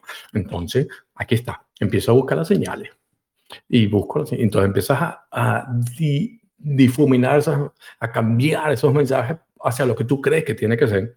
¿Ok? Entonces te llegó un mensaje que dice, mm, me rindo, y tú dices, me de México, aquí está, listo, aquí está el mensaje, me, me de México, me tengo que ir. No, no, no lo rebusque. no lo rebusque, deja que fluyan de verdad. Y son claritos, esos mensajes, esas sincronicidades son claritas, no hay que pensarlo mucho. Cuando estás abierto y estás fluyendo, wow, se eriza la piel cuando las ves. ¿Ok? Entonces, ve eso en sentido. La realidad económica, bueno, hay una conferencia que dura bastante. Eh, ¿Cuál es? La economía después de la pandemia, la llamé. Hace dos años también salió. Fíjate, todo eso, eh, yo disfruto cómo las conferencias son tan estudiadas, la investigación es tan profunda que quedan vigentes a lo largo de años. Y ahí están, todavía está vigente. Por supuesto, una que otra noticia que, que ya pasó, pero la esencia de las de la, de la conferencias que están al aire en mi canal se mantiene. Entonces, la economía después de la pandemia llevó a dos, series, dos conferencias adicionales que se dedican a las criptomonedas y a la economía digital. Ese es el futuro. Tú me preguntas cuál es el futuro. El futuro es desaparece el dinero físico y todo se va hacia el dinero digital. No hay otra. Es, la pandemia simplemente, o la pandemia, mejor dicho, aceleró todo lo, lo que ya venía. Okay. El trabajo desde la casa, lo cual ya yo lo estuve sembrando hace años, porque yo dije hacia allá va la cosa y estuve años dedicado a que toda mi economía de toda mi casa estuviera dedicado al Internet, a la base de Internet y así cuando vino la pandemia ni me enteré, no me afectó. Bueno, sí me afectó un poquito una cosa, pero no mayor cosa, pero estaba ahí. No dependo desde hace años de ninguna compañía que, que, que me contrate. ¿Ok? Entonces, eh, la idea es que el futuro es así, es digital, todo va digital, no hay forma. si allá vamos, no lo vamos a evitar, pero sí nos podemos ir adaptando y sacarle provecho de alguna forma, ¿ok? Hacia nuestros intereses. La economía del futuro es digital. Viene una crisis económica mundial ya ha tenido que haber estallado y no estalló porque se está imprimiendo demasiado dinero de la nada, del aire, están inyectando, por ejemplo, aquí en Estados Unidos, una cantidad de ayuda a las personas que no trabajaban y, y ganaban más dinero que si estuvieran trabajando. Y muchos hijo, con dos, tres hijos ganaban hasta cuatro mil dólares mensuales sin hacer nada. Y eso era la maquinita imprimiendo, imprimiendo dinero, inyectando dinero a la economía para que no cayera por la, por la crisis económica. Pero ya eso se está acabando y este año vienen apretones de tuerca de la Fed, que es la, el Banco Central de, de, Estados Unidos, donde va a subir las tasas de interés y ahí vas a empezar a sentir el apretón. Por el otro lado, estás viendo lo que está pasando con la empresa multimillonaria de, mm, de bienes raíces, la, compañía más grande de fabricación de casas y todo de, real estate en, en China, está en bancarrota, una quiebra total, y entonces dijeron que no tienen con qué pagar los préstamos, y esos préstamos son de muchos bancos de este lado del mundo, Occidente. Entonces tú vas a ver cómo va a empezar a caer bancos, el Banco Bilbao, el Banco BBVA, el Banco de, de, de América, Banco of America, que le prestaron y no les van a pagar, entonces se van a ir viendo afectando, se va a ver afectado, viene la crisis económica mundial, que estallará este, finales de este año, mediados de este año, pero de que estalla, estalla, porque no lo van a poder aguantar. Entonces tú dices, ajá, sacaste todo tu dinero del fondo de inversiones y ese dinero cada vez va a valer menos. Entonces tienes que invertirlo, Dinora, en algo que no pierda valor. ¿Ok? En lo que tú creas que debería hacerlo. Que a lo mejor, qué sé yo, por una, una salida, viene raíz, aunque está por las nubes ahorita y va a caer, ¿no? Entonces, tienes, tienes que enfocarlo bien, porque el dinero, papel, es papel. Y si crea, se crea una crisis, ese dinero papel se te vuelve nada. Yo no creo en fondos de retiro.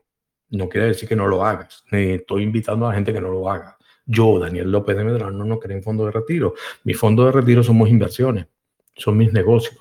Cuando yo diga que no quiero dejar de trabajar, entonces sigo recibiendo dinero porque tengo activos que me lo van dando. Pero les aseguro que nunca voy a decir quiero dejar de trabajar porque siempre he hecho lo que me gusta, entonces nunca he sentido que estoy trabajando y lo disfruto, siempre. Siempre, desde los 17 años o 14 años que empecé a hacer unos trabajos ahí de dibujo para una empresa. Siempre lo he disfrutado, siempre he hecho lo que me gusta. Entonces yo no sueño con retirarme porque Si haces lo que te gusta, nunca pienses en retirarte. Eso es, ay, yo sueño con retirarme. Entonces tu trabajo no te gusta. Lo estás haciendo porque es el que te da la solución a eso, ¿no? Si tú hicieras lo que te gusta, no estás pensando en retirarse, es tan simple como eso. Entonces, analízalo bien. Si viene una crisis económica, no te puedo garantizar cuándo, depende de los factores, porque ya debió estallar, pero inyectaron dinero y entonces lo están alargando. A lo mejor lo están alargando porque precisamente tú sabes que Estados Unidos lo que, lo que pasa aquí afecta a todo el mundo, ¿no? Entonces, eh, lo están alargando porque viene un año de elecciones, este, ¿no? De los gobernadores, de los senadores. Entonces, a lo mejor están alargando un poquito como para que caiga después, después que, que el gobierno salga bien. Eh, pero si viene, entonces enfócate bien hacia lo que vas a, invertir. Señores, son las, llevamos hora y media de programa. Eh, agradezco a todas las personas que están en sintonía, ya somos como 25 personas. Les agradezco a las personas que han intervenido también en el programa. Vamos a ver, recuerden que quiero cumplir que sean dos horas siempre. ¿Ok? Entonces, ahí vamos. Nos queda media hora de programa. Muchas gracias, de verdad que, que, que lo disfruto. Con lo que me gusta a mí hablar y que tenga personas que me escuchen, imagínense, estoy hecho. Vamos a ver, aquí tenemos Gabriela, Gabrielita, preciosa. Te di el micrófono, está abierto. Recuerda que tenemos media hora, Gabriela, porque tú y yo nos fajamos. Hola Daniel, ¿cómo estás? ¿Se me escucha bien? Sí, sí, perfecto, un beso.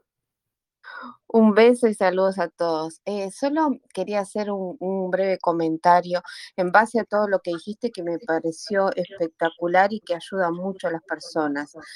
Eh, en realidad lo más importante, creo, en este momento de la humanidad es ser coherentes. Y en cuanto a lo que Dinora preguntaba, eh, no digo que no esté bien consultar a otros, pero yo le aconsejaría humildemente que se empoderara, que creyera en ella, que razonara y que viera cuáles son los pros, los contras, qué es lo que quiere de su vida, hasta dónde quiere llegar y que no se detenga en el avance porque en estos momentos, eh, como sabéis, yo soy astrólogo también, aparte de terapeuta, lo importante es que viene un cambio, eso es una realidad. Y el cambio, como vos decís, eh, se enfoca hacia lo que es eh, todo los, la cibernética, todo lo, lo que tiene que ver con las máquinas y todo lo que significa inteligencia artificial. Entonces, yo creo que lo más importante es ser coherentes, creer en nosotros mismos, darnos cuenta cuando abrimos los ojos y veo y vemos, nos damos cuenta que nos han engañado o empezamos a despertar, como es tan común decir hoy en día, el despertar de conciencia, como algunos lo llaman, no, no retroceder, seguir firme en nuestras, en nuestras convicciones, creer en nosotros mismos, tener fe en que todo puede cambiar, porque como vos decías, uno, yo sola, tú solo, no podemos cambiar el mundo, pero no. si podemos cambiar el mundo de una persona, como lo haces vos con tus programas, como también yo trato de hacerlos con, con mis programas y mis cosas, eso ya es muchísimo, eso vale millones para comenzar a cambiar, porque somos todos pequeñas luces, siempre digo yo, ¿no? Pero la unión de, de, las luces es la que hace que el mundo se ilumine finalmente. Entonces, y algo que yo... no podemos, algo que no podemos olvidar, Gabriela, es que son, todos somos pequeñas luces, pero todos estamos interconectados. Exacto, el famoso todos somos uno, ahí, ahí es, ese, es eso, estamos conectados energéticamente uh -huh. en otra, en, a, a, otro nivel, ¿no? En, en, otra dimensión, no en esta que sentimos la separación, allá está Gabriela, aquí estoy yo, no, eh, estamos en no. realidad conectados y eso lo sentimos cuando empezamos a vibrar alto, ¿no? Exactamente, exactamente. Eh, te, tengamos en cuenta que este es un planeta, el planeta Tierra, un planeta dual. Entonces, como vos decís, la vibración acá no es fácil de llevar, pero todos estamos conectados en donde vos lo imagines, si vos pensás que es en el universo perfecto, si pensás que es Dios perfecto, si pensás que es Buda perfecto, acá no se trata de qué es mejor ni peor, sino de conectarnos nuevamente unos con otros en un bien común de avance, ¿verdad? Claro, claro que sí. Gabrielita, muchísimas gracias, de verdad. A ti. Un besote, un besote. Un besote enorme y saludos a todos. Gracias un, placer tenerte aquí. Eh, eh, le, les garantizo que Gabriela no me ha pagado nada por lo que voy a decir, pero si están interesados en eso de los orgonitas que se protegen de las energías y todo, ahí tienen a Gabriela Centurión, contacte con ella, que son unas orgonitas bellísimas. Eh, tienen que estar aquí en Estados Unidos, por supuesto, para que el envío no les salga tan caro y no se vaya a dañar en el envío. Pero bueno, contacten a Gabriela, que tienen de verdad mi, mi, mi, afirmación de que, de que es un buen trabajo lo que ella hace, ¿de acuerdo? Y además que las personalice, todo. ella se ha puesto mucho corazón en eso. Vamos a ver, queda poquito, queda 40, eh, yo soy malo con los números, ¿eh? 20 minutos, 20 algo minutos. Vamos a darle la palabra a una gran amiga, wow, de Argentina. Ahí tenemos a mi amiga Steffi. Steffi, abrí el micrófono, dale al botoncito y habla. ¿Cómo estás? Hola. Hola. Te escucho. Un, beso. Hola, acá desde Buenos Aires. Saludos a todos. ¿Cómo estás, Daniel? Te estaba escuchando, estuve escuchando todo. Apenas llegué eh, a mi casa, enseguida me puse a escuchar tu programa. Qué rico, gracias, gracias. Y tú sabes, haciendo lo que no me gusta, ¿no? uh, sí, por favor, hace muchos años que, te sigo, hace muchos años, cuando dabas tus primeras conferencias. No sé. Eh, me acuerdo, eh, y tu hijo estaba un costadito ahí filmando y pasando todas las imágenes. Pasando, estaba pequeñito, Daniel, y pasaba toda la, ficha. Ah, bueno, me quedé pensando y escuchando en cómo en este pequeño grupito, ¿no? Que estamos todos escuchando eh, y compartiendo, eh, cómo queda en evidencia, ¿no? Cómo cada uno de nosotros vivimos el despertar de manera diferente, en diferentes etapas, porque hay como un mito de que el despertar es lineal, y es maravilloso y absolutamente mágico y vamos a ver lucecitas de colores en pocos meses y vamos a tener meditaciones maravillosas y vamos a levitar. A la quinta meditación ya le podemos levitar. Claro. Todo eso. algo de lo que decía Carl Jung, ¿no?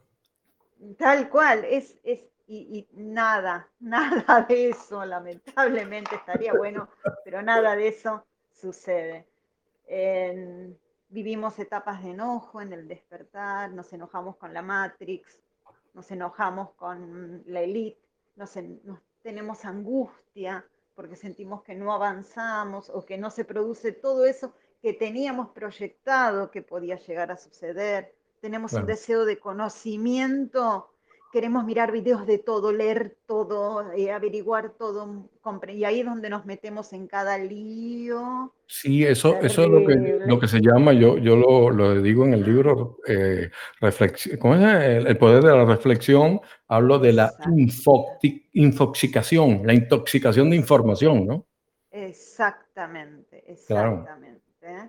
Tenemos una desesperación porque otros vivan lo que nosotros vivimos. ¿Eh? Queremos que otros, y los ponemos a ver videos, los obligamos a que lean libros, todos.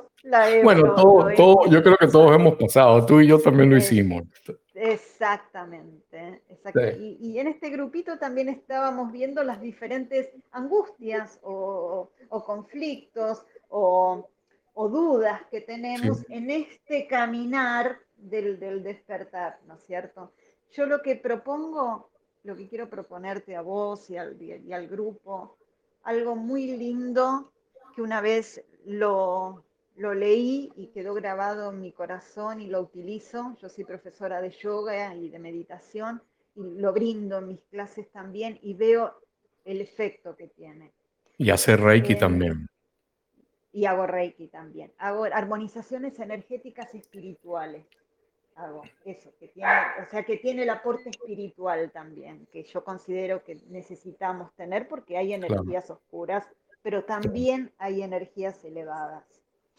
¿eh? Eso es lo importante, que así como también hay oscuridad, también hay luz. Entonces, es, está en nosotros para qué lado podemos inclinar nuestra balanza. Que precisamente la luz y la oscuridad, es, la esencia es la misma, solamente que están en un lado opuesto una de la otra. Exactamente. Una es, ah. una, una se, se rige con el miedo y la otra se rige con el amor. Correcto, correcto. ¿Cómo hacemos para conectar con el amor? A veces la gente dice, sí, pero yo quiero elevarme, pero no sé cómo elevar, quiero elevar mi vibración hay una técnica muy sencilla. Una se llama la técnica de la foto feliz. Todos tenemos, en algún momento tenemos una imagen dulce, una imagen, algo que, que, nos lleva eh, a conectarnos con el amor, con la dulzura, con, la alegría. La alegría también es una vibración elevada, porque no hay que ser, no, hay que estar, no hay que ser ceremonial. Las personas alegres también tienen una energía linda.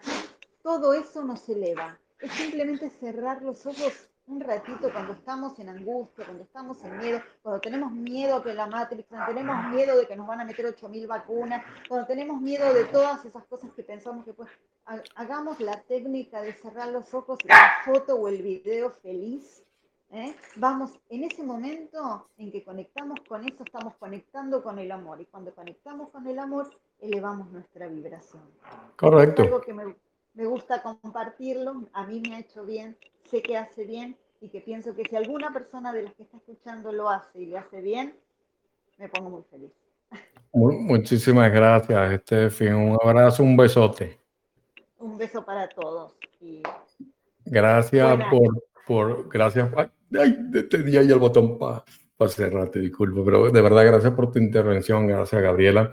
Estamos llegando casi al final del programa, de lo que, por supuesto, estoy de acuerdo con todo lo que dice, lo que ha dicho Gabriela, lo que ha dicho Steffi, son amigas de hace mucho tiempo, eh, de muchos años, al igual que Víctor y muchos de los que están aquí. Lo curioso de todo esto es que no nos conocemos en persona, eh, nos queremos y estamos conectados a, otro nivel. Y eso es lo que yo digo que eh, todo el mundo habla mal de las redes sociales, pero si las sabes utilizar, yo le di la vuelta y la utilizo como un trampolín para el mensaje que puede ayudar a muchas personas. Yo no entro al muro de nadie. A veces una que otra sí eh, entro yo les puedo contar con las manos, con los dedos de la mano las veces que he podido entrar al muro de alguien. Yo no entro al muro de nadie, yo no opino en el muro de nadie. Yo no voy y digo lo que estás diciendo no es verdad porque es esto. No. Yo tengo mi muro, el que quiera entra, lo lee, está de acuerdo, no está de acuerdo. A veces me insultan, a veces no me insultan, a veces se les olvida que es mi muro y es como la sala de mi casa. Yo pongo el cuadro que yo quiera en la sala de mi casa y, y ya. Pero a veces la gente se pierde y bueno, es parte de eso, ¿no? Del proceso, pero agregando algo a lo que decía mi amiga Steffi de Buenos Aires, Argentina, em, eh, hablando del despertar, yo creo que, que, que la base y lo que nos tenemos que enfocar es que precisamente mucha gente piensa en el despertar y lo ve como un proceso, como un camino hacia arriba, por eso cuando hablamos elevar la frecuencia de vibración, entonces tú dices, bueno, voy elevando la frecuencia de, vibración, voy como que en escalones, y entonces tú piensas en el despertar ah, eh, eh, en un concepto de ir hacia arriba, porque vas elevando, ¿no? Entonces tú, tú, lo ves así. Y ahí hay un error. Yo me di cuenta después de, de años, cuando lo reflexioné. El camino no es hacia arriba, señores, el camino es hacia adentro y esas frecuencias de vibraciones elevadas tenemos adentro de nosotros. Está y habita en nuestro corazón. Ahí está nuestra esencia, en el corazón. Ahí es que está en esa frecuencia elevada. Entonces, no la busques. Me voy a elevar y si sales del cuerpo y sientes que estás allá arriba. No, está adentro, ya lo tienes ahí, está dentro tuyo. Ahí está la frecuencia de vibraciones elevadas. En tu corazón, ahí está tu esencia. Ahí está. Pero a veces nos desubicamos y no, no, no creemos en el poder interno que tenemos y lo buscamos afuera. Pero en realidad está ahí adentro. Conecta con tu corazón. Ahí está. No hay más nada que hacer. Por eso a veces cuando la gente dice, no, en la meditación hay que callar la mente. No hay que callar la mente, señores. Déjala que hable la loca de la casa, como le decía una amiga mía. Deja que hable. Deja que haga lo que quiera. En realidad eh, es escuchar, subirle el volumen a tu corazón para que la loca esa de la mente deje de la dejes de escuchar. Ella seguirá hablando, pero va bajando la voz, va bajando el tono y tú vas subiendo la de tu corazón y la otra va bajando, va bajando y la oyes menos, menos.